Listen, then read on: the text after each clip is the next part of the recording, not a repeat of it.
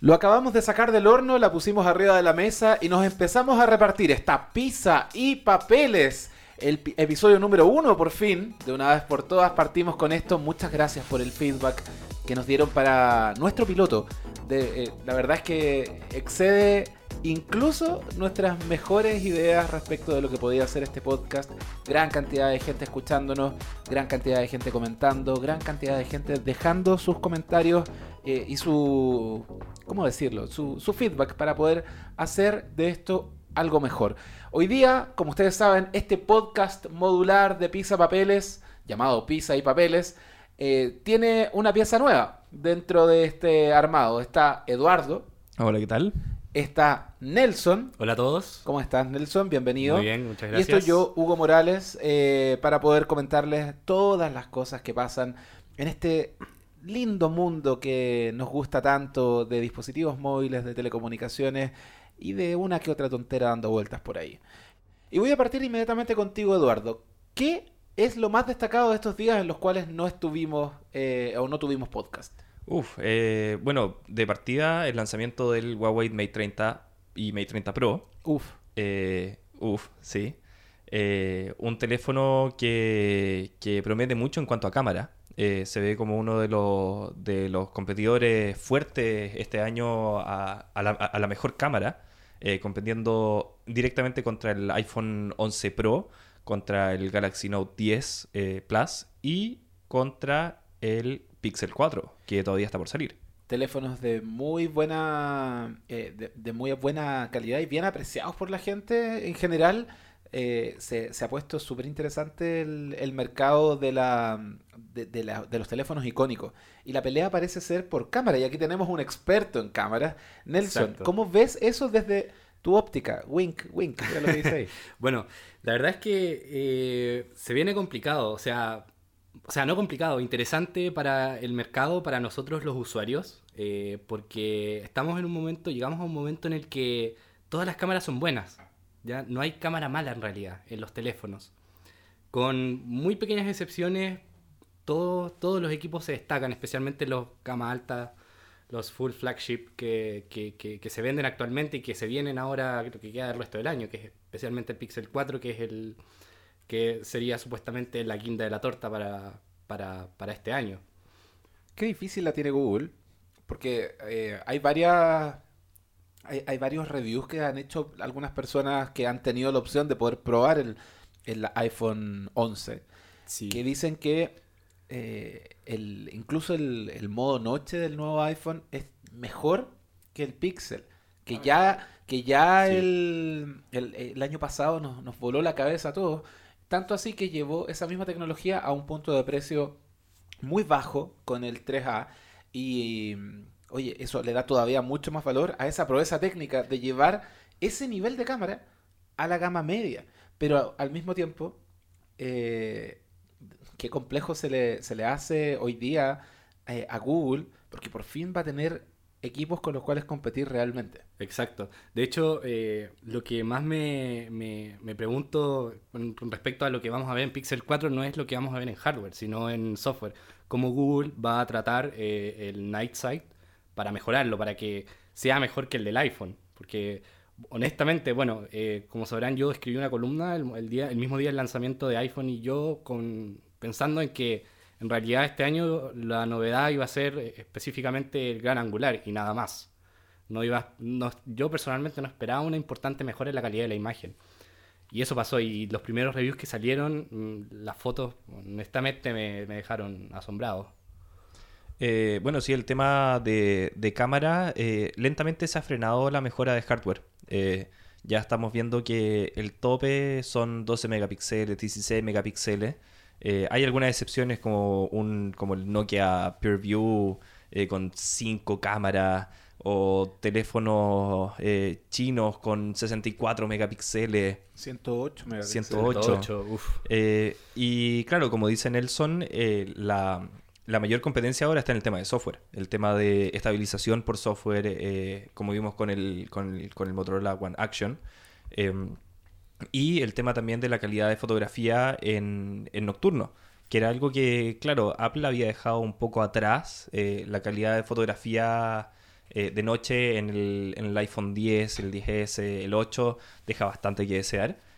Pero ahora con las demostraciones que ha hecho el iPhone 11 se veían interesantes. Sí, de hecho, o sea, en realidad aquí como que nos debemos centrar un poco más en Pixel, el iPhone y Huawei, porque eh, no sé si tuvieron la oportunidad de probar el P30 Pro. Eh, el modo nocturno del P30 es bastante, bastante bueno. Eh, bueno, claro, el, el- el P30 Pro, eh, que ahora lo debería haber reemplazado el Mate 30, pero que se le viene difícil la cosa, eh, era, era un buen competidor. Yo creo que no, porque por ejemplo el, el P30 incluye el teleobjetivo tipo periscopio que inventó Huawei eh, para, para ese modelo y por algún motivo no lo incluyeron en el Mate 30 Pro, por lo menos. Yo apostaría a que por fin Huawei estaba tomando la decisión de separar sus dos líneas de, de gama alta en cosas que sean realmente importantes. No, o sea, estamos hablando de que tienes el mismo procesador, tienes el mismo sistema operativo, la misma capa de personalización. Meterle las mismas cámaras para eso, mejor simplemente elimina uno de tus teléfonos Claro. que es lo que podríamos ver más adelante con eh, líneas de, o con estos rumores de líneas de productos que se van a terminar fusionando. Y tiene todo el sentido del mundo, dado que hoy día son prácticamente iguales. Pero en el caso de Huawei, yo me imagino que las diferencias venían con cámaras muy buenas, pero una con periscopio, la línea P, y la otra eh, enfocada quizás en algún otro, Al uso otro más general y- la cámara lenta, cosas por ese estilo. Al video. Recuerdo que la presentación le dieron un enfoque bastante importante al video, que el la gran angular, de hecho le pusieron algo así como cinema no, no sé, no sé cuánto, pero tenía un nombre relacionado con video. Entonces, Huawei, yo creo que aquí con el Mate está apuntando más hacia el principal fuerte del iPhone, que es el video, por, por sobre cualquier dispositivo Android. A lo mejor es eso lo que, que- quiere lograr Huawei con el Mate 30. Bueno, y ya bien lo decía Eduardo hace un momento, introduciendo el tema. eh, va a ser complejo que veamos ese equipo por acá. eh, y es una lástima, porque ya lo hablábamos en el, en el capítulo anterior.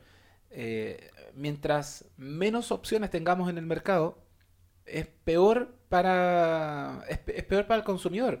O sea, siempre más opciones de buena calidad y sobre todo eh, empresas como Huawei que han venido empujando desde atrás a los eh, a, a los líderes de la industria y a fuerza de investigación y desarrollo, invirtiendo mucho en, en- en temas de cámara, invirtiendo mucho en temas de, De software.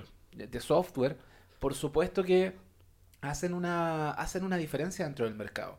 Ya no compiten por punto de precio, de, esto- de hecho este equipo iba a llegar caro a Chile y de hecho iba a llegar caro, a, va, a- va a ser caro en cualquier lugar donde se Claro. venda, también conocido como China. Y, pero, pero es complejo de, de sostener fuera de China sin que exista eh, el, el único motivo por el cual, o el motivo base por el cual alguien compra un teléfono Android, que son los servicios de Google.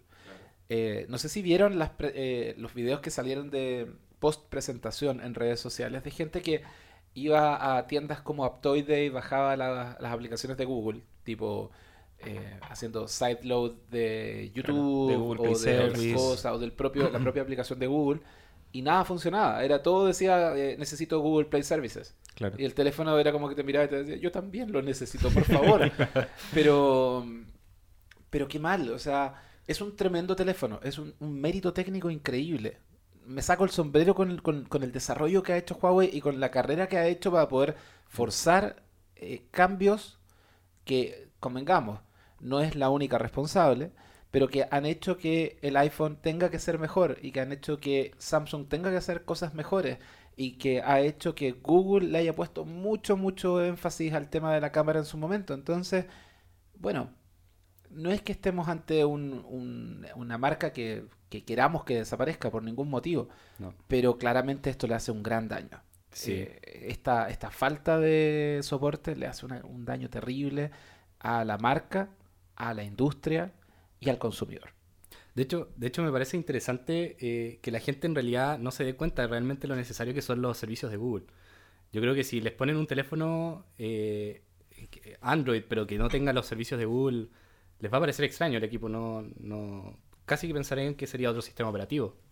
Eh, claro, sí. eh, los servicios de Google son, son la base de todo lo que es Gmail, calendario, eh, sincronización con, con Chrome de, de tu historial, de, tus marcadores, de muchos servicios, incluyendo Google Drive también, para poder hacer de Google Fotos, para respaldar las fotos. Son, son servicios que casi se consideran básicos a estas alturas y que, y que en un teléfono gama alta, un flagship como el, como el Mate 30 Pro, eh, que no estén, eh, básicamente el teléfono nace muerto fuera de China.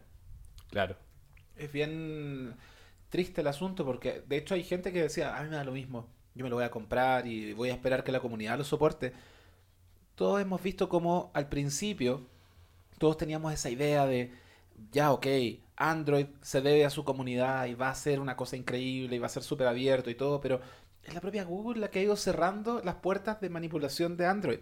Entonces hoy día, foros que eran extremadamente activos en desarrollo de, eh, de, ROMs, de cocinar ROMs, de hacer cosas, los nightlists que iban apareciendo cada cierto tiempo para un montón de dispositivos, cada vez son menos los aparatos que están soportados por la, por la comunidad. Eh, porque al mismo tiempo la calidad de los servicios de Google y la, la eh, ¿cómo se dice? La, la presencia de esos, de esos servicios se volvió universal. Entonces que de un día para otro al segundo player a nivel mundial de teléfonos le quiten el acceso a esto y tiene que lanzar su nuevo su nuevo su nuevo flagship y no tiene eso, inmediatamente es como ni siquiera deberíamos estar hablando de ellos. Pero y probablemente para muchos que no entienden todavía o porque todavía se quedan con esta idea de que eventualmente esto se va a resolver en algún momento. O peor aún, que han visto los comerciales que en algún momento salieron y todos los insertos que salieron en medios diciendo que esto que no, no tenía ninguna eh, ninguna implicancia y que todo iba a seguir tan normal como siempre. Bueno, esta es una gran prueba para poder mostrar como prueba de realidad, como choque de realidad, que las cosas no siguieron tan normales. De hecho, es tanto así que medios internacionales, ni siquiera estadounidenses, eh, ese mismo día o al día siguiente se lanzó un teléfono Alcatel con KaiOS. Ujú. KaiOS, que es una es un sistema operativo muy básico que tiene una eh, imagínatelo como un Firefox OS, pero bien hecho y al mismo tiempo con muchas lucas de Google. Google de hecho le metió 22 millones de dólares hace algún tiempo, eh, no, no Ah, hace vale. mucho. ¿Y qué significa eso? Que KaiOS tiene servicios de Google. Tiene Ah, Assistant, tiene eh, acceso a una mini tienda de aplicaciones, tiene acceso a pequeñas cosas que hacen la diferencia y que acercan servicios de Google a, a través de estos teléfonos muy baratos que tienen conexión 3G y 4G a mercados en, en desarrollo.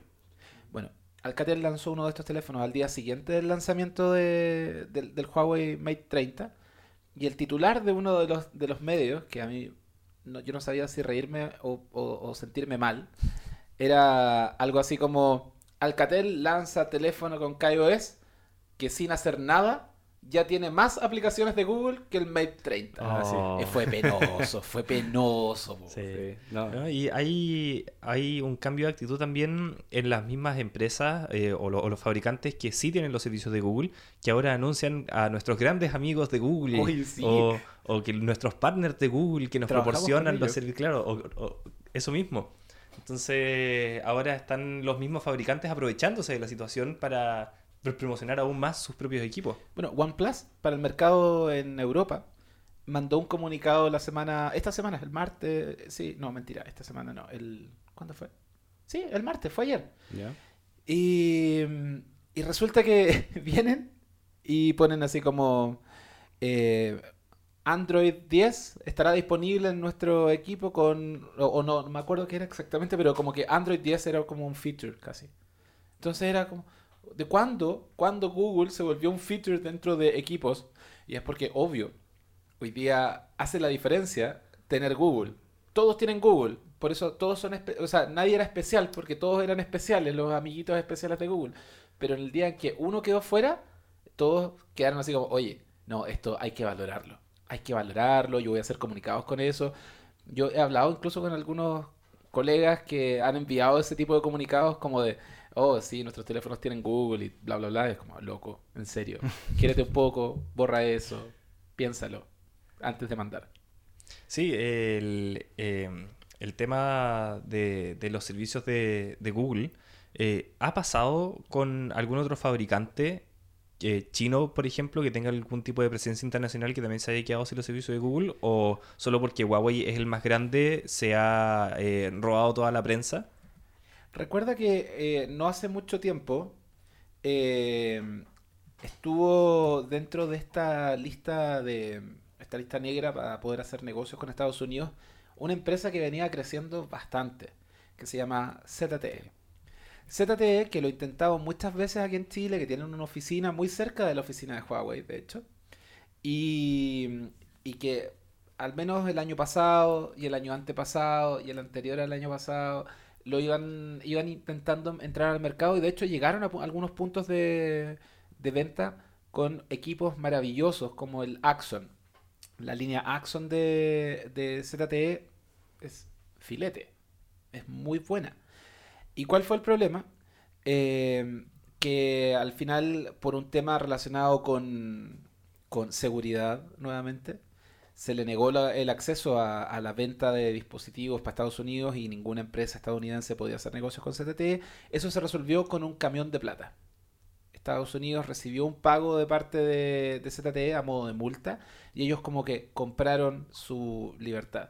Pero todo el tiempo que estuvieron negociando, todo el tiempo que, que intentaron resolver este problema diplomáticamente, los hizo perder mucho terreno. ZTE nunca volvió a ser la misma. Nunca. Entonces, Huawei tiene más espalda, creo yo. Huawei tiene más patentes, tiene más desarrollo, tiene más de todo. Aunque ZTE sigue siendo súper importante en Europa, sigue siendo muy importante en Asia, pero nunca volvió a ser lo mismo. Entonces, ¿a qué voy?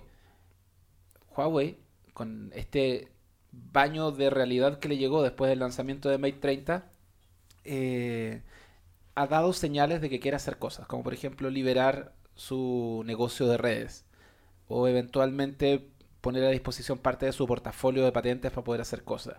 Lo, ha- lo han anunciado, hay algunas versiones que personalmente yo no me compro tanto. Eh, de hecho, la propia, la propia Huawei en su momento, en una entrevista, Richard Yu dijo que iba a liberar el bootloader de los equipos para que le pudierais meter servicios de Google más fácilmente o que facilitar el desarrollo sobre la plataforma. Y al día siguiente la propia empresa fue y dijo, ¿sabéis qué? No, eso no va a pasar. Se tiene que haber equivocado. Entonces te das cuenta que ellos mismos también todavía están muy golpeados. Y me imagino que vamos a ver pronto ya novedades sobre Harmony OS, porque así como están las cosas, o dan el salto a Harmony OS o van a perder otro flagship que es el P40 o como sea que se vaya a llamar. No pueden darse el lujo de perder otro flagship. Pero según yo, yo creo que era una cuestión que no estamos pensando que eh, la el principal, como la fuente de ingresos de Huawei no está en los flagship. Huawei es una marca que se acerca más a equipos más baratos, a, a- a mercados emergentes. O sea, el problema está, yo lo veo principalmente en esos equipos que la gente va a comprar, en equipos que no se van a vender. En, ¿no? Yo, yo de hecho quiero hacer un pequeño, eh, una pequeña precisión ahí. El negocio de Huawei hoy día, si bien el de los teléfonos es rentable y todo lo que queráis, el negocio, el core business no está ahí. El core business sigue siendo telecomunicaciones. Entonces, todo el desarrollo de 5G, Antenas, etcétera. Claro. todo eso lo tienen bloqueado. ¿Por qué? Porque Estados Unidos les impuso esta sanción. Y porque mucha de la tecnología que ellos han desarrollado no tiene sentido si no tiene otras componentes y otras partes y piezas de empresas estadounidenses. Entonces pueden tener el mejor modem para poder tener 5G. Pueden tener el mejor procesador para servidores. Pueden tener el mejor procesador eh, o la mejor eh, celda o incluso la mejor fibra óptica para poder hacer eh, infraestructura para sustentar una red 5G. Pero si no tienen los componentes estadounidenses o de empresas que licencian a empresas estadounidenses, simplemente se quedan atados de mano. El negocio grande de Huawei está en telecomunicaciones, en infraestructura principalmente, en patentes, y, eso está tan bloqueado como el mercado de, de smartphones. No pueden hacer negocios. Esto realmente es trágico para una empresa que, que- cuyo, cuyo negocio es eminentemente un negocio globalizado. Si uno de los grandes líderes del- de la industria, o mejor dicho, del, del mundo a nivel económico, te dice, tú no puedes hacer negocios conmigo ni con mis amigos, quedaste fuera. Y quedaste fuera en China. Lo cual es, está bien. Geográficamente hoy día no existen tantas barreras, pero No. sigues estando fuera. Bueno, yo quiero pasar eh, a otro tema ahora, eh, acerca del boom del tema de servicios de suscripción. Porque eh, todo partió hace eh, varios años atrás con eh, una empresa llamada Netflix, que partió cobrando por eh, películas y se empezaron a sumar más títulos, empezaron a aparecer títulos de Disney, de otras productoras. Después vimos el lanzamiento de Spotify, la competencia de Apple Music, Google Play Music. Eh, y ahora estamos viendo eh, realmente una explosión, un boom de eh, que cada productora, cada empresa de cine y cada servicio online quiere sacar su, su propio sistema de suscripción. Por ejemplo, de Netflix se fueron todos los títulos de Disney, completos. ¿Por Y, y lo hicieron con, con escándalo. Sí. O sea, esa. Vean, si no lo han visto por ahí, vean la, eh, la forma en la cual todas las cuentas asociadas a servicios de Disney, o mejor dicho, a franquicias de Disney, interactuaron a la hora de hacer, comillas, la mudanza. Es Claro. realmente notable. Fue casi como el, el- el chasquido de Thanos. Y, Claro. y no, y viene y te dice, eh, te dice inmediatamente la forma en la cual, eh, o el volumen que tiene, que tiene Disney. O sea, Sí. es como, loco, yo no soy cualquier cosa, yo soy el maldito Disney y me llevo a los Simpsons, me llevo a los Avengers, me llevo a, qué sé yo, Star Wars. ¿Ah? Star Wars también. Sí. Y, y un montón de cosas, no es el ratón Mickey nomás, o sea, se, se llevan Claro. se llevan la mitad del entretenimiento. Por ahí hay una, una nota que de- detallaba todas las franquicias que tienen, todas las cosas. Y de pronto hay cosas que, ¿esto es de Disney? Claro. ¿En serio? ¿Esto es de Disney? ¿Cuándo pasó? Bueno, Disney va a sacar su propio servicio, Disney TV Plus, que debería llegar a Chile el 2021. Sí. Sí, según lo que eh, se reportó en el sitio pisapapeles.net.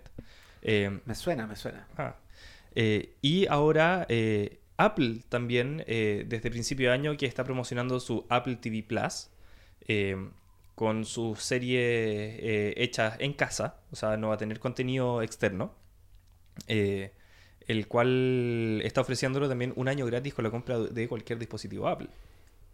Así es. Bastante interesante. Y después están eh, ya los otros dos grandes que son HBO Go, que tiene series gigantes que todo el mundo ha visto. Y Amazon Prime Video, que tiene una oferta bastante interesante de, de catálogo. Eh, pero el problema es que, claro, si queremos ver todo, eh, hay dos opciones. O nos turnamos entre servicios, dependiendo de qué es lo que queremos ver, o pagamos todo. Y pagar todo no sale barato. Maldita sea las suscripcionitis a las que nos, nos hemos ido.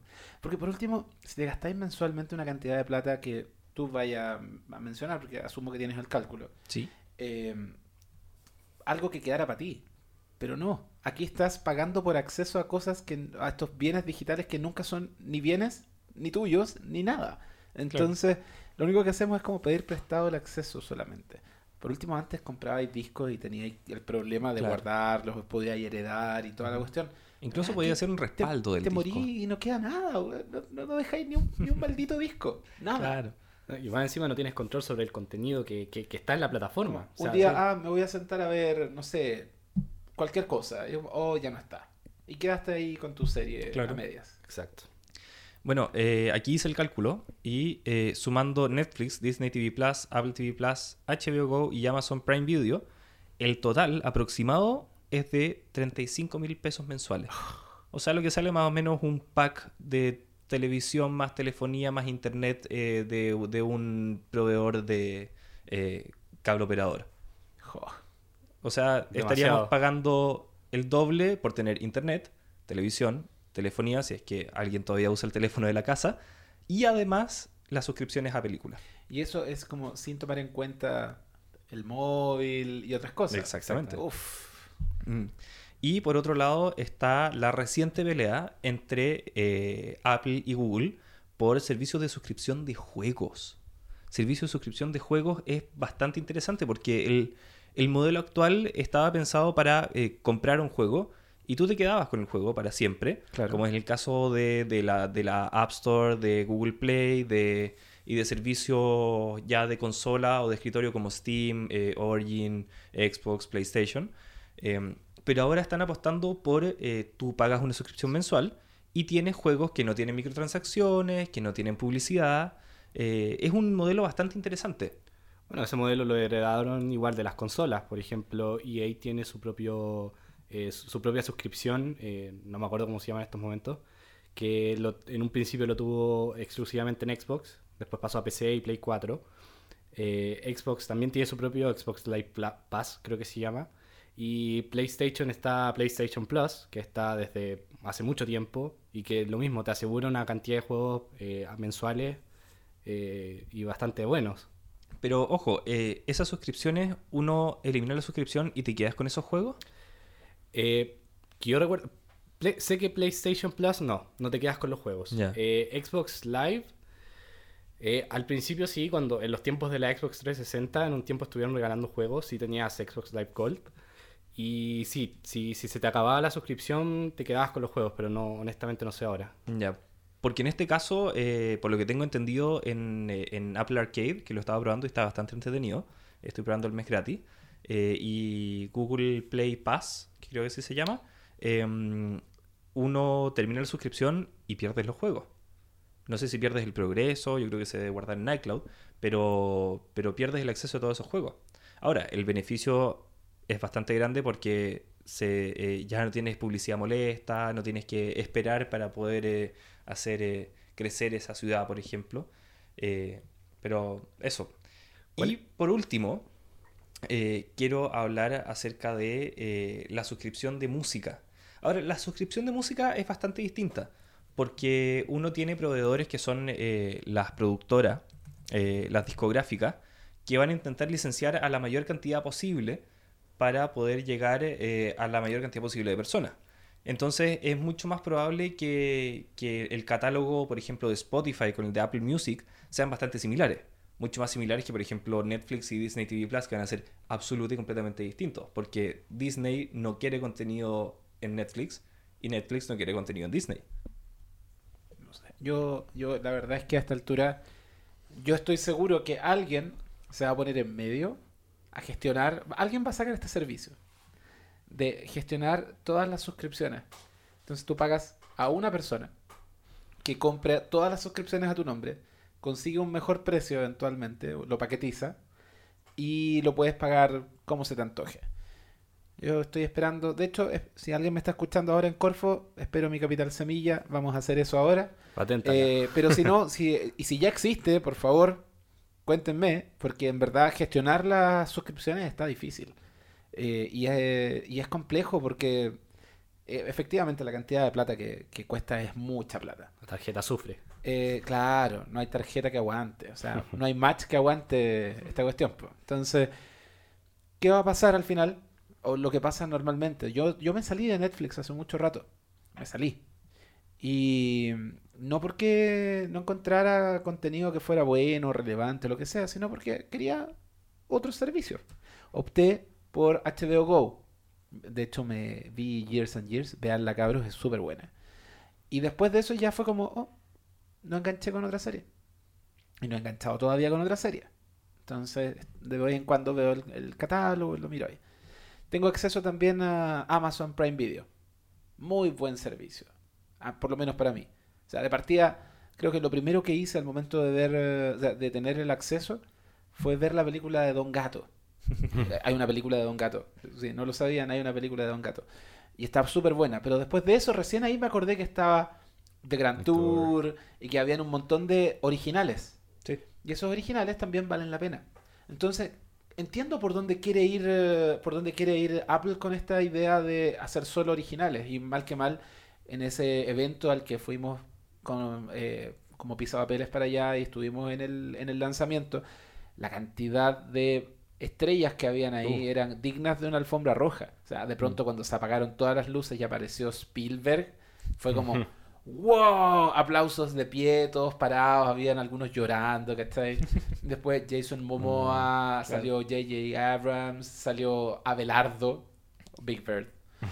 Eh, salieron, no sé, íconos, íconos de la cultura pop actual y, an- y anterior. Entonces, es muy llamativo cómo lo está haciendo Apple, pero ahora lo importante es, eh, van en una forma súper agresiva a tratar de tener la mayor cantidad de suscriptores posible. ¿Por qué? Porque de aquí a seis meses más, cuando hagan el, eh, la segunda... La, eh, la segunda... eh, ¿Cómo se dice? La Tanda de lanzamiento. ¿Cómo? La segunda tanda de No, lanzamiento. cuando hagan la segunda... eh, Oh, se me fue. No, cuando hacen el reporte financiero. cuando, Ah, hacen ya, el, el- eso. cuando hagan el reporte financiero, van a poder decir tenemos X millones de personas, de los cuales probablemente ninguno esté pagando. Claro. Pero tiene suscriptores, ya los tiene. Entonces, o tiene usuarios, no va a decir suscriptores, sino Eso, usuarios. Mm. Y eso es súper importante porque ayuda a generar la masa necesaria para que otros que, eh, que quieran apostar por, eh, por eh, Apple lo hagan. ¿Qué va a pasar ahí? Que finalmente la gente va a tener un nuevo motivo por el cual comprar un dispositivo Apple al menos una vez al año. Y ese va a ser los servicios, el acceso a los servicios. Si no le da muy bien a Arcade, no me extrañaría que lo, lo tiraran dentro del, del paquete así como ya, mira, te damos un año de Arcade y un año de, de Play. Un Apple Plus. O- claro, de Play, perdón, de, de Plus. Eh, o no sé, de pronto vaya a tener acceso a todas las cosas más iCloud por un pago X. Eso, como un servicio de servicios. Eh, un Apple servicio TV de servicios, Apple y sea- iCloud, sea Apple Apple Music. quien gestione sus propios servicios paquetizados de alguna manera quizás menos perversa, Claro. lo cual sería interesante. Pero, pero todavía falta mucho, o sea, el servicio ni siquiera está disponible aún. Yo espero ver qué es lo que hay ahí. Te aseguro que va a haber gente que va a decir, oye, no, esto es una basura, el catálogo es muy acotado, etcétera, etcétera. Dale tiempo, dale tiempo. Y obviamente todos estamos mirando lo que está haciendo Disney, pero dale tiempo a Apple, porque, bueno, normalmente eh, donde se mete Apple es porque vio algo, eventualmente plata. Claro. Entonces, si, si lo van a hacer, eh, lo van a hacer bien y van a gastar mucha plata en eso. Y hay dos detalles específicamente con Apple TV Plus. El primero es que es el más barato de todos. Está a eh, 4 dólares con 99 centavos, es decir, un equivalente a aproximadamente como 3.700 pesos eh, chilenos al mes. Eh, y esto para un catálogo que actualmente suma como menos de 10 series originales. Eh, pero claro, con, con la promesa de que quizás a futuro va a seguir expandiéndose. Y además un año gratis con la compra de cualquier dispositivo Apple. Y ojo, si compraste un dispositivo Apple ahora o hace una semana, el servicio empieza a funcionar el primero de noviembre. Vas a tener tres meses desde el primero de noviembre para poder reclamar tu año gratis. O sea, no, no son lo- todos los dispositivos que se compren después del primero de noviembre. Incluyen los de ahora. ¿Y cuál es el procedimiento para eso? Para poder reclamar eso ese año. La verdad no sé, pero yo creo que debe ser eh, ir, a, ir a Apple TV Plus y decir quiero mi año gratis. Quiero mi cuarto de libra con queso. Claro, Ahora. ahora. Claro. Eh, oye, a propósito de a propósito de Apple, eh, hoy, porque convengamos que a nosotros no nos interesa que sepan que esto está grabado, obviamente está grabado y lo grabamos ayer, o sea, el día el día siguiente de, o sea, el día anterior al que ustedes escuchen esto. Miércoles 25 de septiembre. Eh, Gracias, gracias. Eh, este miércoles se anunció en Chile la disponibilidad del iPhone 11. 11, 11 Pro, 11 Pro Max y toda esa familia. Probablemente con todos los accesorios que, que puedan venir, etcétera, etcétera, etcétera. 18 de octubre. Preventa parte el 11 de octubre. Como siempre es una semana antes, lo cual hace que ya estemos atentos a confirmar los precios, eh, que es lo que nos faltaría. Y obviamente ustedes, si es que van a comprarlo en algún operador, tendrán que ver a qué precio se los vende el operador según su tramo de plan, según eh, si están en algún plan de recompra, etcétera, etcétera. Pero cuando tengamos los precios, obviamente se los vamos a decir, los vamos a confirmar. No nos gusta suponer, así que vamos a esperar a tener el dato para poder decir. Tenemos la idea en todo caso de que no deberían estar tan lejos de los precios actuales, aunque, como siempre, el dólar, el dólar, es que el dólar a Luca Está bien, el dólar a Lucas funciona, pero piensa que el dólar ha subido, y ha subido muchísimo, estamos como en 720 y tanto ahora. Entonces, uff, sí, pues, uff, es caro, y va a ser caro, pero no sé cuán caro va a ser finalmente. Eh, y ahí esto nos lleva a pensar de nuevo en cómo hoy día está girando el mercado dentro de la, de la gama alta, dentro de los icónicos. Eh, ¿Vieron el, el teléfono, el Mimix Alpha? Uh, se ve muy interesante. Es que hay un poco, hay un poco de teléfono en tu pantalla. se cae y murió todo el teléfono. Uy, olvídate. Yo, de hecho, hablaba con Ricky Sametband, el colega de Argentina del diario La Nación, eh, que él decía como que cómo va a ser este teléfono cuando se rompa, ni hablar, o sea, cuando se rompa ese teléfono, es mejor comprarte otro. O vender la casa, o empeñar al perro, no sé, algo. Pero va a ser súper, súper caro. De todas maneras, el teléfono ya estamos hablando de un teléfono que es caro. Tiene una. Para los que no saben de qué estamos hablando, el eh, Mimix Alpha es un teléfono de la línea Mimix que normalmente es como bien rompedora dentro de, eh, lo, de la alineación de productos de Xiaomi. Es una de las líneas eh, experimentales, digamos premium también que en esta versión tiene una cámara, mejor dicho, una cámara, una pantalla de 360 grados. Prácticamente eh, tiene un... Como el, uso del ratio pantalla versus panel es mayor al 100%, o sea, es ridículo. es ridículo. Y, y, es muy bonito, además, se parece mucho al, al, al Huawei Mate X, pero eh, como si lo diéramos vuelta para el otro lado. Como, que para el otro lado, no, no que lo dejáramos en, modo como replegado hacia adentro, solo con un lado de la pantalla. Y tiene una línea central, o mejor dicho, una línea en la parte trasera, que te hace ver que el teléfono está... ¿La trasera o la delantera? Es que... Cállate. Y que ahí tiene esa cámara de 108 megapíxeles que, de la cual hablábamos al principio de este, de este capítulo. Viene además con Snapdragon 855 Plus, 12 GB de RAM, 512 GB de almacenamiento, 4050 eh, mAh de batería con carga rápida de 40 watts. Y además tiene un sistema que obviamente si tú quieres tocar el teléfono se te va a disparar por todos lados, si es táctil por todos lados. Bueno, había que tener inteligencia artificial en alguna cosa, porque todos los ah, teléfonos tienen inteligencia artificial para algo, ¿no? Aunque no lo sea, pero no importa. Eh, un sistema de, comillas, sensores y de, comillas, comillas, comillas, inteligencia artificial para evitar los toques fantasma en el equipo. Yo tengo una pregunta para Nelson. ¿Son realmente necesarios 108 megapíxeles? Es que depende de la persona. O sea, si tú quieres hacer eh, gigantografías, imprimir tus fotos para una pared completa, sí, pero alguien que, fuera eso... alguien que quiera hacer una, una gigantografía, ¿la, hace con el teléfono? ¿En serio? No, pues ese es el tema. es el tema. Es el tema. O sea, está bien. Tienes esa posibilidad, pero tu teléfono no necesariamente va a ser la, mejor cámara que vas a tener.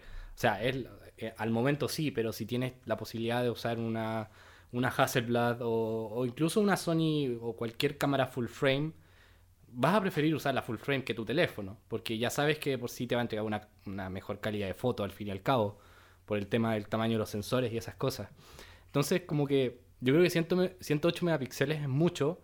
Me imagino que a Xiaomi se le va a ocurrir algún algún eh, como algún motivo, alguna razón para incluir eso y gastar las lucas que because why not? because we can.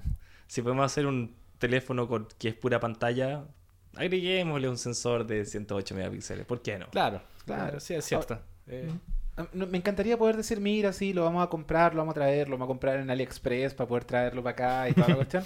Eh, si ustedes tienen 2.033.000 pesos aproximadamente, eso al cambio del día del lanzamiento, eh, podríamos hacerlo. Deberíamos hacer hasta un crowdfunding para que ayúdenos a comprar este teléfono. Sería como un precio equivalente a, lo, a Galaxy Fold, por ejemplo. Exacto. De hecho, Galaxy Fold tiene un, valor, eh, o iba a tener un valor cercano al millón ochocientos más o menos, millón setecientos mil al cambio, ni hablar de Mate 10, perdón, Mate 10, Mate X, eh, que tenía un precio, o iba a tener un precio todavía mayor, más cercano de los tres mil dólares. Entonces, eh, sí, O sea, no es un teléfono plegable, pero dentro de esos teléfonos estúpidamente caros que están empezando a salir ahora y que estamos normalizando por sobre los 2 millones de pesos. en- no, yo creo que este es como el, entre comillas, más jugado de los normales. ¿Y qué uso le podríamos dar a ese extra de pantalla que vamos a tener ahí? O sea, tener la grasa de mi, de mi mano, por ejemplo, sería una Sí. buena opción. Aparte de, no sé, me imagino que, por ejemplo, si vas a tomar una foto, va a mostrar, el viewfinder va a estar en la parte de atrás del teléfono para que la persona a la que le están tomando la foto vea cómo se está viendo. Claro. A lo mejor. Estoy leyendo los comentarios de la nota que escribió Daniela Zárate para Piso Papeles y que eh, voy, a, voy a rescatar voy a rescatar un comentario de Iron Cat, no porque sea un gato, sino porque en verdad me parece muy, muy llamativo. Dice, espectacular el diseño, respecto a la supuesta fragilidad, ni hablar, ni siquiera ha salido. A lo más igual de frágil que el, todo el resto de los celulares con cubierta de cristal. Tiene un punto. Sí. Muchos dirán que es muy caro por la fragilidad, pero acá uno paga innovación y diseño, no por mayor durabilidad de materiales. Es una forma de plantearlo. Sí. Es una forma de plantearlo. Yo te diría que a mí me gustaría que, se, que el teléfono resistiera caídas. En el fondo, pagar 2 millones de pesos para que la primera caída se muera. O sea, vamos a comprar una funda esto. Vamos a comprar una lámina de... ¿Y dónde se va a apoyar esa funda? Por eso, en el aire, no sé. como una... Va a levitar. No sé, la verdad.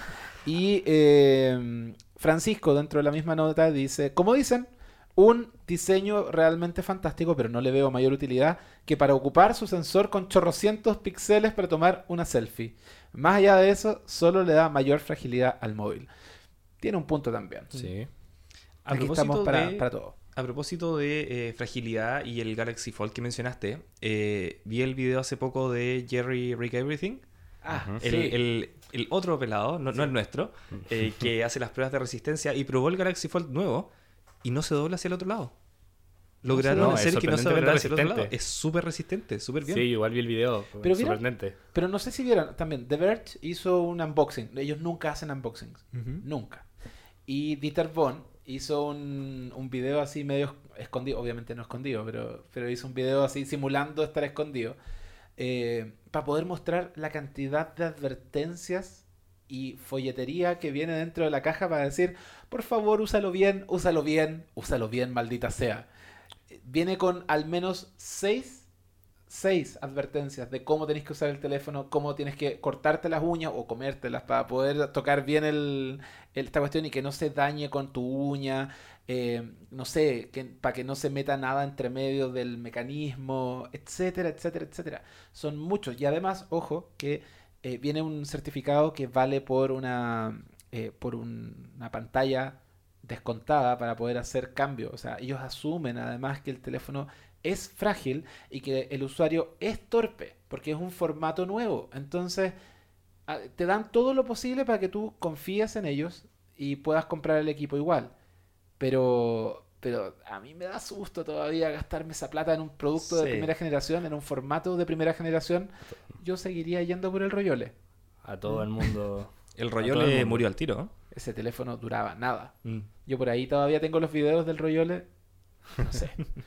Eh, oye, em, a ver, hay cosas que han, que han estado pasando eh, como con estos grandes teléfonos y todo eso, pero tú estuviste esta semana en la presentación de otro teléfono que viene directamente a la gama media, media baja, teléfono de entrada. Sí. ¿Qué fuiste a ver, Eduardo? El nuevo Motorola Moto E6 Plus. A ver, de nuevo, sin repetir ni equivocarse. Motorola Moto E6 Plus. Muy bien. Eh, es un nuevo equipo que, claro, apunta a la gama media, media-baja, eh, a un precio bastante interesante, si no me equivoco, 129.990. Eh, dijeron que es el precio de lanzamiento. Eh, está disponible desde hoy en varias tiendas de retail y operadoras. Eh, pero como dijeron que era precio lanzamiento y se viene pronto el Cyber Monday, Monday, Friday, Friday, Sunday, Monday. Eso. Semana. eh, quizás los, las tiendas y operadoras puedan tirar algún, algún tipo de descuento por ahí. Eh, una de las eh, novedades que trae eh, este E6 Plus em, son que tiene una cámara de 12 megapíxeles si no me equivoco, si me corrigen, si, si estoy mal me avisan. Eh, 12 megapíxeles más una cámara secundaria de 2 megapíxeles que es especialmente para tema de profundidad. Ha- hay una, una locura desde el iPhone 10 que, que tenía el modo retrato para que todos sacaran fotos con, con- con ese fondo borroso. Eh, y ahora Motorola lo está, llegando, lo, lo- está llevando a la gama media-baja. Eh, y el frente con eh, casi sin, sin bordes y con el típico sacado tipo gota para la cámara frontal. Es un equipo que, que se ve bastante interesante para aquel que quiere sacar fotos tipo retrato eh, y tener una pantalla bastante agradable. Eh, va a llegar en dos colores, en color grafito y color cherry. Dicen que el cherry es muy bonito. Es muy bonito. Eh, es, es con batería removible, por lo tanto carcasa intercambiable. Wow. Así que puedes, puedes jugar a intercambiar carcasas con tus amigos, como esos tiempos de antaño. Eh, y batería de 3000 mAh se queda un poquito corta, pero, pero ha- hay que ver cómo, cómo hace Motorola con la optimización del sistema operativo. Me llama la atención dos cosas. La primera, que Motorola eh, haya lanzado teléfonos antes y después del 18. Cosa que es como, siempre es una fecha medio extraña para poder lanzar teléfonos en Chile. Antes porque estáis guardando la plata para los asados y después porque no tenéis plata porque te gastaste toda la plata en los asados. Por lo mismo, eh, es llamativo que lo hagan. Quiere decir también que están empezando a renovar de, de forma mucho más activa su catálogo, están más apurados en renovar ese catálogo. Que hayan dejado fuera también al, eh, al Moto One Zoom eh, de, esta, de la alineación de productos para esta zona, también quiere decir por dónde va el, eh, el verdadero, la verdadera idea de, de Motorola en esta fecha, pero además me llama la atención el cambio que hubo a nivel organizacional. Yo no hablo normalmente de recursos humanos, pero esto lo quiero decir eh, porque hubo un, pequeño cambio en donde llegó una persona que eh, yo estimo mucho, el señor Ariel Pérez, que se va a hacer cargo de marketing, comunicaciones en esta, en esta zona del mundo, principalmente mercados de Chile, Argentina, Perú. Un gran tipo que yo estoy muy seguro que va a hacer que estemos mucho más pendientes eh, o que le va a sacar mucho más rendimiento quizás a este eh, a, esta alineación de productos. Eh, es interesante ver a, lo que va a hacer o lo que ha venido haciendo él en su carrera. Ha tenido una carrera bastante ascendente. ¿Y por qué me estoy tomando el tiempo para poder decir esto? Básicamente porque hoy día Motorola en Chile está en un, proceso de metamorfosis interesante. Que tiene una. que, que deja. o que hace que eh, este cambio en el como gerente de, de gerente de comunicaciones para esta zona eh, refuerce en cierto modo el mensaje no solo para los medios sino que también para para partners como operadores y cosas así de que están apostando fuerte una vez más por eh, el mercado el mercado chileno el mercado argentino y el mercado peruano tres mercados que eh, habían tenido poco movimiento en el último tiempo porque Motorola estaba en una suerte de reorganización. Hoy día ya con el polvo más asentado y con, eh, con los cambios que hemos visto de gente que se ha ido a Brasil a seguir trabajando desde Chile a Brasil, con gente que viene a hacerse cargo de esto, eh, no me extrañaría que veamos mucho más de Motorola, incluso en teléfonos de gama alta, algunos icónicos que puedan estar dando vueltas por ahí. Eh, algo interesante se está fraguando ahí y yo quiero yo quiero estar pendiente de eso y quiero y lo, digo para que todos estemos pendientes porque qué, qué falta y qué momento es para que Motorola vuelva eh, a, a hacer su negocio acá de, de buena forma lo decíamos en el capítulo anterior y me encantaría ver la pelea a combos en, en la plaza de armas o afuera de la que leo, como decían en Twitter, eh, entre Motorola y Nokia como en los viejos tiempos. Uh, sería interesante. Pero ojalá en la gama alta. Y ahí eso yo lo quiero ver y lo quiero ver aquí en Chile. Eso quiero. ¿Mm? Y, y Nokia tiene con qué. Sí. Y Motorola ahora también. Nokia llegó demasiado fuerte acá a Chile y me parece bastante bien. Eh, creo que es bastante bonito ver que la marca haya renacido. Ojalá se mantenga así como está. No, quizás no, no, no como lo que pasó con Motorola un poquito después de que fue cuando fue vendido a Lenovo. Ahora ha ido mejorando, pero sabemos lo que ocurrió después de que, de que se acabó el trato con Google. Sí, eso.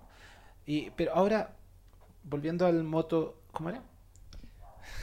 Dilo. Moto E6 Plus. Volviendo a ese teléfono.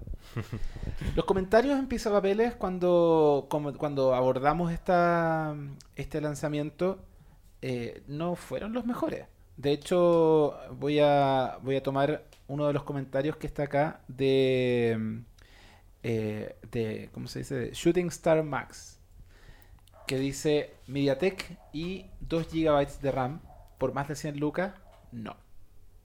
Y no me queda más que concordar porque hay equipos muy buenos en, esa, en ese segmento de precio. Y si no, encontré una oferta de un equipo del año pasado que tiene mejores prestaciones probablemente y está bien. Ahora, convengamos que Mediatek está muy subvalorado aquí.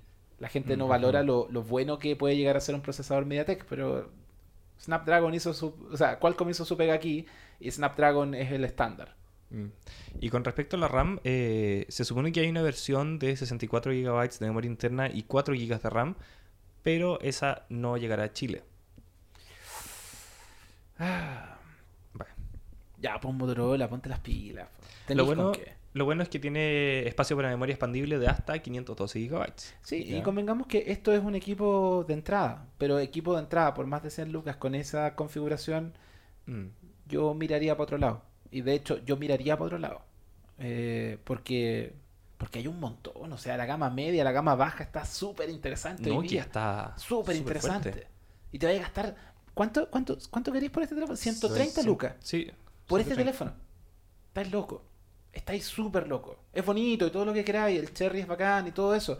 Tiene eh, Android 9.0 y, y va a actualizarse a Android 10. Mm. Súper bien. Compro. ¿Ah? El, ¿Se va a actualizar E6 Android 10? No se sabe todavía. ¿Cómo no se sabe? No se sabe si se actualizará. Pero si es Android 10. nuevo, pues weón. Estáis hueveando. No es parte de, de- de Android One. Bueno, de nuevo, 129 lucas es mucha plata. Es mucha plata. Si ustedes quieren dejar en los comentarios o a través del hashtag eh, pizza y papeles eh, cuál es el teléfono que ustedes comprarían por 100 lucas o por 130 lucas, déjenlo ahí. No solo nos sirve a nosotros para poder tener algunas cosas que de pronto no tenemos en el radar, sino que le sirve a la persona que quiera un teléfono que tenga ese presupuesto para saber dónde, dónde comparar, dónde mirar y ver qué cosas puede comprar.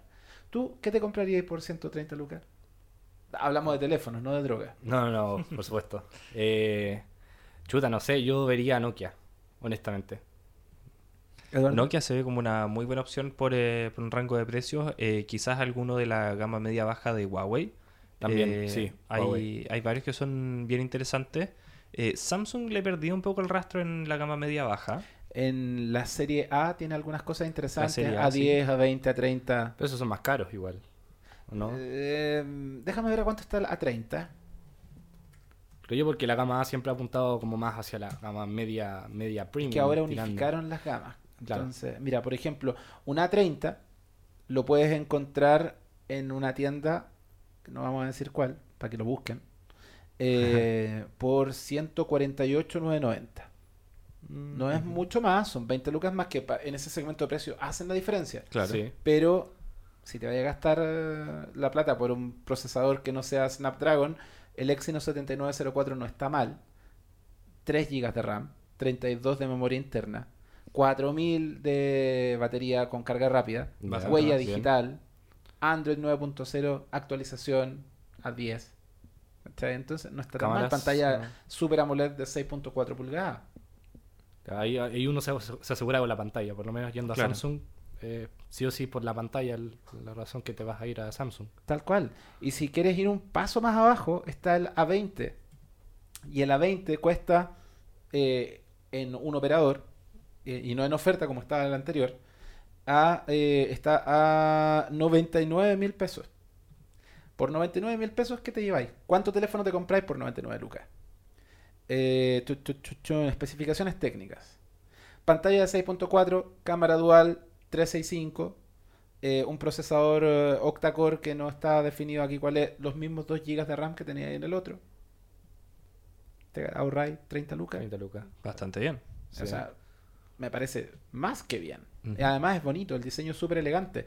Tú hablabas de Nokia, ¿cierto? Sí. Nokia por eh, 130 lucas.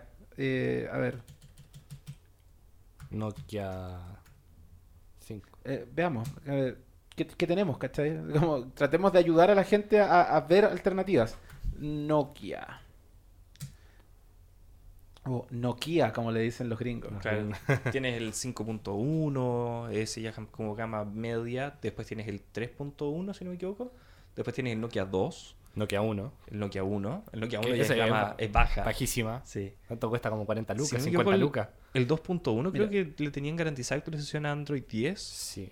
En 99 lucas, en una tienda, en un retail, Que no vamos a mencionar. encontrar, y no lo vamos a decir porque, bueno, si quieren que los mencionemos, paguen el maldito auspicio. Eh, no teníamos mención hoy día, así que esa fue la mención. Eso cuenta como mención. Em, tienes el Nokia 5.1 Plus a 99 lucas. Le voy. Súper bien. Súper, súper bien. ¿Y qué tiene eso? ¿Qué te da? Te da... Maldita sea, ¿por qué no me dan la... a ver. Actualizaciones aseguradas. Eso, de partida. Eso, sí. eso sí. Las De actualizaciones de, partida Nokia sí, son muy actualizaciones buenas. aseguradas. Eso es lo más importante. Tienes una pantalla de 5.8 pulgadas HD Plus Bien. con tecnología Pure Display Nokia. Eh, un MediaTek P60, que es el mismo que eh, es, es el mismo procesador que tenía el ¿cómo se llamaba este icónico que o wannabe icónico que quería lanzar Intel en su momento? El Own Smart Pro, algo así. Ah, sí, sí. el sí. mismo, el, el Helio P60. Eh, 3 GB de RAM, 32 GB de memoria interna, 365, doble- cámara doble, 3060 mAh de batería. Perdí Luca en comparación con el de Samsung, pero también es menos, es menos plata. Y así, carga rápida y todo eso. Y si lo queréis llevar al mismo precio, si queréis llegar al mismo precio de lo que cuesta el, el Motorola, aquí voy, voy buscando. Mira, un. Este es nuevo. Este salió ahora en Mobile World Congress. El Nokia 4.2. Y si todavía queréis una cosa que sea más o menos buena, bonita y barata, el Nokia 6.1, que es un teléfono fantástico. Por muy poca plata, 109 lucas. Tenéis el. eh, a ver. Tenéis un. No sé, tenéis un montón de equipos que están disponibles ahí. O sea, ¿qué les queremos decir con este pequeño ejercicio? Y ustedes, estoy seguro que ustedes van a traernos un montón de Xiaomi, nos van a traer un montón de otros equipos de cualquier marca, da lo mismo, por favor, háganlo. Eh, pero quiere decir que hay más cosas allá afuera. Y hay, em- hay algunas empresas que de pronto pueden ser medio optimistas al momento de hacer su lanzamiento, pero yo te aseguro que este Moto E6 en Navidad va a estar a 99 lucas. Sí. Yo me la juego por ese precio. Incluso, incluso lo podemos ver en el, en el Cyber Monday a 99 lucas. No me El, extrañaría. el, el Moto E. No me extrañaría para nada. No me extrañaría. Oye, eh, se nos está acabando el tiempo. O sea, no, mentira. El tiempo no se acaba. Tenemos todo el tiempo del mundo para hacer esto, pero lo queremos mantener acotado entre 45 minutos y una hora. De hecho, la idea de nosotros era tenerlo en 45 minutos hoy día, pero Nos hablamos alargamos mucho. un poco. Ah, nos extendimos harto. Así que, muchachos, quiero pedirles que en un minuto me cuenten, Nelson, a qué tenemos que estar atentos durante esta semana, de aquí hasta el próximo Pizza y Papeles. Eh, bueno, a ver. A pensar. Tiempo, Eduardo. No, eh, antes de esos, e- esos minutos, eh, yo quiero hablar de la encuesta. oh, cierto, Sí. teníamos una Se te encuesta. olvidó la encuesta, parece. que eh, Ya, antes de. O sea, eh, durante la grabación, un poco antes de empezar la grabación de este capítulo de Pizza y Papeles, hicimos una encuesta por Twitter preguntando a qué flagship le tienes más fe este año y si hay algún otro que no esté en la encuesta, que nos dejen comentarios. Y obviamente los cuatro principales, porque Twitter nos deja poner solo máximo cuatro. Por favor, Twitter, déjenos editar tweets y agregar más de cuatro opciones en la encuesta, por favor. Eh, los cuatro que habían son el iPhone 11 Pro, el Pixel 4, el Mate 30 Pro y el Galaxy Note 10 Plus. Adivinen cuál fue, cuál es el que tiene el- el- el- la menor cantidad de votos. La menor cantidad La de menor votos. cantidad Yo me de la votos. jugaría porque las tres personas que tienen Pixel en, en eh, ¿cómo se dice? Aquí en Chile, eh, votaron por Pixel, obvio. Y son los únicos tres votos que tiene. Está muy peleado, pero... Yo creo que es el Samsung. Nelson, estás en lo correcto. Sí, me el, imaginé. el Galaxy Note 10 Plus es el que tiene la menor cantidad de votos con 18%. Wow, eso no me lo esperaba. Y después están peleados los dos con el mismo porcentaje, el Mate 30 Pro y el Pixel 4 con 26%. Y como ganador sale por muy poco, por 29%, el iPhone 11 Pro. Wow. Ahora, ¿qué quiere decir esto? Quizás la gente está pensando más también en el tema de video, que el iPhone 11 Pro es el claro ganador en temas de video. Eh, otra cosa que puede pasar es que, claro, el Pixel 4 no llega a, a Chile, no llega al mercado, eh, al, al cono sur de América, entonces no le tengo fe, porque no lo voy a tener, no, la- no lo voy a poder probar. No, y- ¿Para y- qué? imagínate que de aquí al 19 de noviembre la cosa se resuelve. Vaya a tener que esperar el desarrollo de software para esta zona. Exacto. Lo que implica que primero para poder hacer eso tenéis que esperar a que fabriquen unidades que estén disponibles para esta zona. Porque obviamente acá no vamos a hacer foco, si es que tenéis este equipo acá, el foco va a estar puesto en Europa, va a estar puesto en otros mercados, para poder vender la mayor cantidad de lo que se pueda en los mercados donde importa. Exactamente. Entonces, enero es una mala fecha para poder hacer un lanzamiento porque no pasa mucho, porque el foco está puesto en otro lado, pero principalmente porque febrero tiene el Mobile World Congress, Y donde deberías lanzar eh, P40. Claro. Y, y, o sea, si ya no lanzaste, ahora ya no lanzaste. Mm. Lamentablemente ese teléfono yo creo que ya está destinado a no llegar. Y si llega, eventualmente podría llegar en cantidades súper acotadas, pero Y con Harmony OS.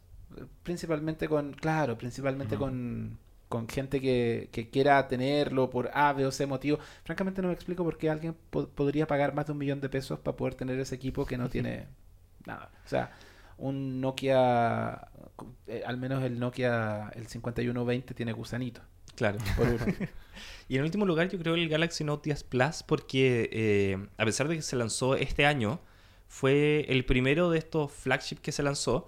Por lo tanto, eh, quizá el, iPhone 11, el Pixel 4, el Mate 30 eh, tienen cámaras superiores, eh, tienen prestaciones superiores, eh, por el simple hecho de que se lanzaron después.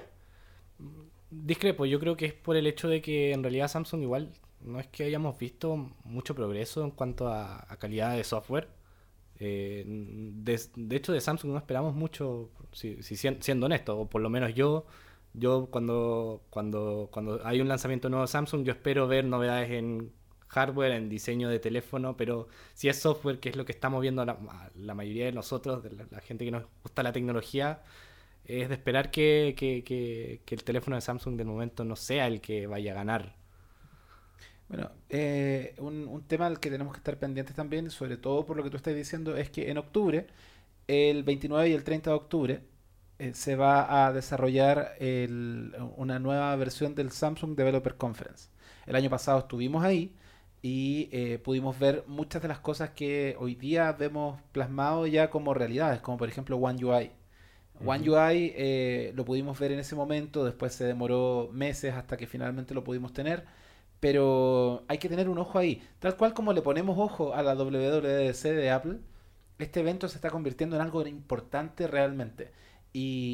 Y, por lo menos algunas de las cosas que quedaron como servidas y anunciadas en, en el SDC 2018 se han cumplido a cabalidad. Yo realmente quisiera ver, aunque no vaya, que voy a estar muy atento al- a lo que pase ahí. Además porque, bueno, Samsung tiene cosas nuevas hoy día, como plegables, y quiero ver qué, va- qué le van a entregar a los desarrolladores para que le saquen partido. Se ve bastante interesante eso. Y por último, los comentarios. Eh, son poquitos los comentarios porque el- eh, la encuesta la lanzamos bastante encima. Sí. Eh, pero mencionaron el OnePlus 7T. Me encanta OnePlus. Ojalá algún día se, se compren un Atlas y sepan exactamente dónde está Sudamérica. Chiquillos, estamos aquí. Por favor, vengan, Vengan, traigan sus teléfonos. Aquí hay, hay gente que está dispuesta a comprarlos. Eh, eh, se, se menciona también el Mi Mix Alpha, El que estábamos hablando hace un Sí. rato. eh, el Xiaomi Mi 9 Pro. Me gusta, pero yo creo que no es, no es mi tacita de té. Exactamente. Y alguien que pregunta si eh, que se rumoreaba que iba a salir un Nokia 9.1. Uf, ese Nokia 9.1 ha dado vueltas por todos lados. Eh, no- a ver, este teléfono que tenemos acá, el Nokia 9, que yo lo tengo y yo lo uso, convengamos que es uno de los Android con los que, eh, con, que- con los que voy cambiando y rotando. Eh, es un muy buen teléfono. Lo revisó Nelson, de hecho. Exactamente. Eh, eres un, un- ¿cómo se dice? Un viudo de la, de la cámara. Sí. Pero es un teléfono que es súper nuevo, o sea, se lanzó no hace mucho tiempo a nivel mundial. Nokia no va, no va a matar el producto antes de tiempo. O sea, si vamos a ver un Nokia 9.1, lo vamos a ver el próximo año en Mobile World Congress. No antes. Se nos va a filtrar por ahí seguro, no tanto como el Pixel 4, pero se nos va a filtrar igual cuando vayamos acercándonos hacia la feria en, en Barcelona. Así que yo me aguantaría un poquito, estimado Sebastián Cornejo, eh, porque no, por ahora eso no va a pasar. ¿Y sabes qué más no va a pasar? No va a pasar que vamos a seguir haciendo comentarios en este, en este podcast porque Pisa y Papeles se queda hasta acá. Este capítulo. A este, este capítulo, por cierto.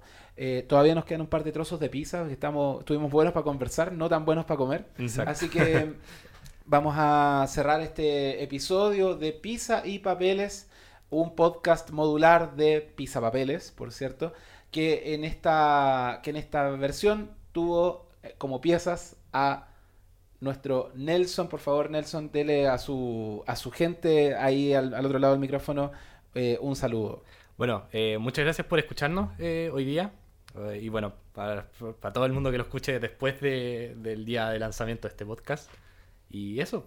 Nelson Salazar, señores, para que sigan ustedes con eh, sus, como sigan sus notas y puedan conversarle ahí en los comentarios. Eduardo Pérez, una vez más. Eh, bueno, el podcast eh, ahora ya está disponible en Spotify, YouTube, Apple Podcast, Google Podcast, Anchor y eh, la plataforma que se les ocurra por medio de nuestro RSS que pueden ver siempre en, en nuestro sitio pisapapeles.net. Y como siempre, muchachos, yo les digo, sigan a Pieza de Papeles en Twitter, en Facebook, en Instagram. Eh, no nos sigan por la calle, por favor, porque no, no siempre andamos con los teléfonos de los cuales hablamos, así que no nos sigan por la calle.